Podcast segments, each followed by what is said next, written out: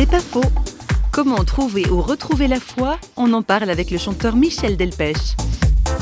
Je suis revenu aux choses religieuses, aux choses de la spiritualité assez progressivement à partir de l'âge de 30 ans, où j'ai commencé à relire un peu les, textes de, toute religion d'ailleurs, pas seulement chrétienne. Et puis euh, c'est lors d'un voyage à Jérusalem en compagnie de ma nouvelle femme, celle qui est devenue ma, femme actuelle, c'est là que j'ai eu la certitude absolue de l'existence de, Jésus, de ça.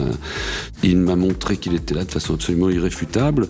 Vous savez, je suis pas devenu quelqu'un d'exceptionnel euh, pour autant je crois que je suis vraiment un homme tout à fait ordinaire qui cherche à mettre un pied devant l'autre chaque jour et à m'améliorer euh, autant que c'est possible. Voilà.